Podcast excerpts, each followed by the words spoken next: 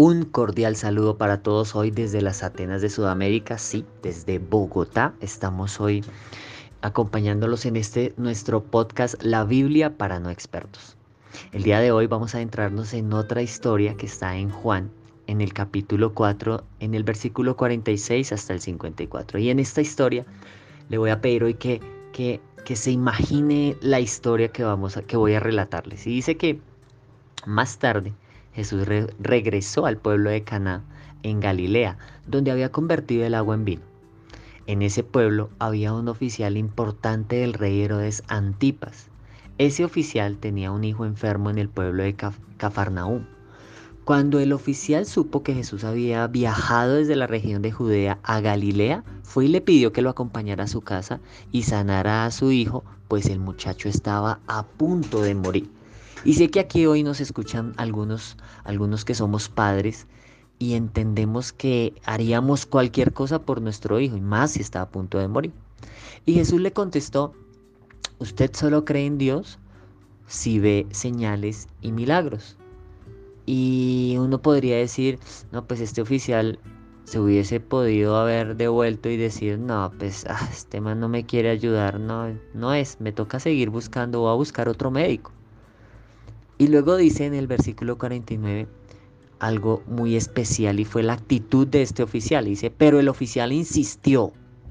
Y eso es lo que hace un padre por un hijo. Cualquiera de nosotros como padres haríamos eso por el hijo. Pero el oficial insistió, Señor, venga usted pronto a mi casa antes de que muera mi hijo. Y claro, es que no era menos, era su hijo. Y miremos cuál fue la respuesta de Jesús. Y Jesús le dijo, regresa a tu casa tu hijo vive. Y ahí es donde vemos también la importancia de la palabra, que lo hemos visto y lo hemos hablado en, episodios anteriores. El hombre creyó. Aquí también vemos algo eh, importante de, esa capacidad del oficial, porque fue, fue lo que él pensó en su momento. El hombre creyó lo que Jesús le dijo y se fue.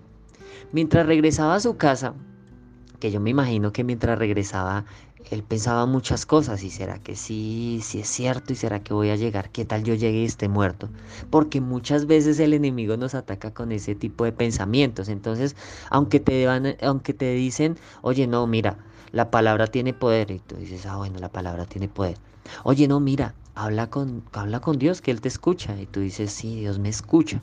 Pero viene ese pensamiento del enemigo que te dice, no, no, a ti no te escucha, no es que tú dijiste una mentira ayer. Acuérdate que tú le contestaste feo a tus padres ayer, acuérdate que ni siquiera los has llamado.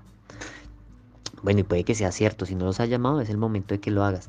Pero, pero no es así, Jesús no es así. Y, y, él, y ahí es donde nosotros tenemos que tener confianza confianza de lo que, de lo que nos dijeron, eso es. Y eso también hace parte de la fe.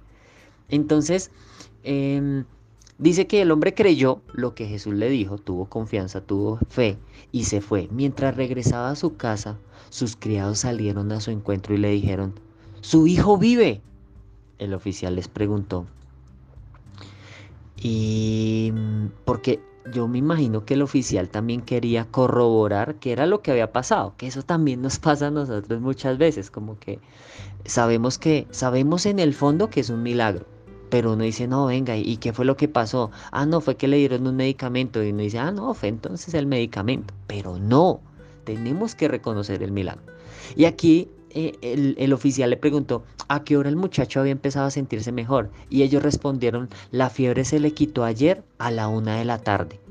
El padre del muchacho recordó que a esa misma hora Jesús le había dicho, regresa a tu casa, tu hijo vive. Por eso el oficial del rey y toda su familia creyeron en Jesús. Esa fue la segunda señal que Jesús hizo en Galilea al volver de Judea. Entonces aquí vemos varios aspectos importantes y varias actitudes que tuvo el oficial. Primero el man creyó. Bueno, antes de eso insistió. Entonces vemos varios pasos. Primero, insistir. ¿Qué necesitas? Insiste.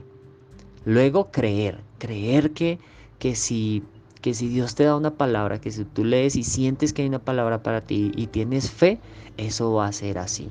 Y eso no hay marcha atrás. Entonces hoy como cuando uno mira en las caricaturas una persona y por un lado le habla el diablito y por, e, bueno, el diablo porque no es tan bonito en la vida real. Y por el otro le habla el angelito. Entonces hoy, ¿cuál es tu decisión? ¿A quién vas a escuchar hoy? ¿Al diablito o al angelito? Yo escucharía al angelito. Realmente escucha, escucha, escucha a Dios. Cuando Él te dice, oye, mira, ven, ojo porque no está bien que hagas esto, como que tú te sientes mal y tú dices, venga, con que por aquí no es el camino.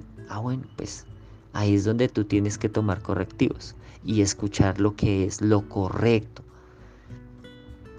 Y por otro lado, tienes que aplicar estos pasos. Insiste y ten fe. Insiste y cree que si que si así sientes que va a ser en tu corazón, que si sientes que puedes obrar mejor, así va a ser, hazlo mejor.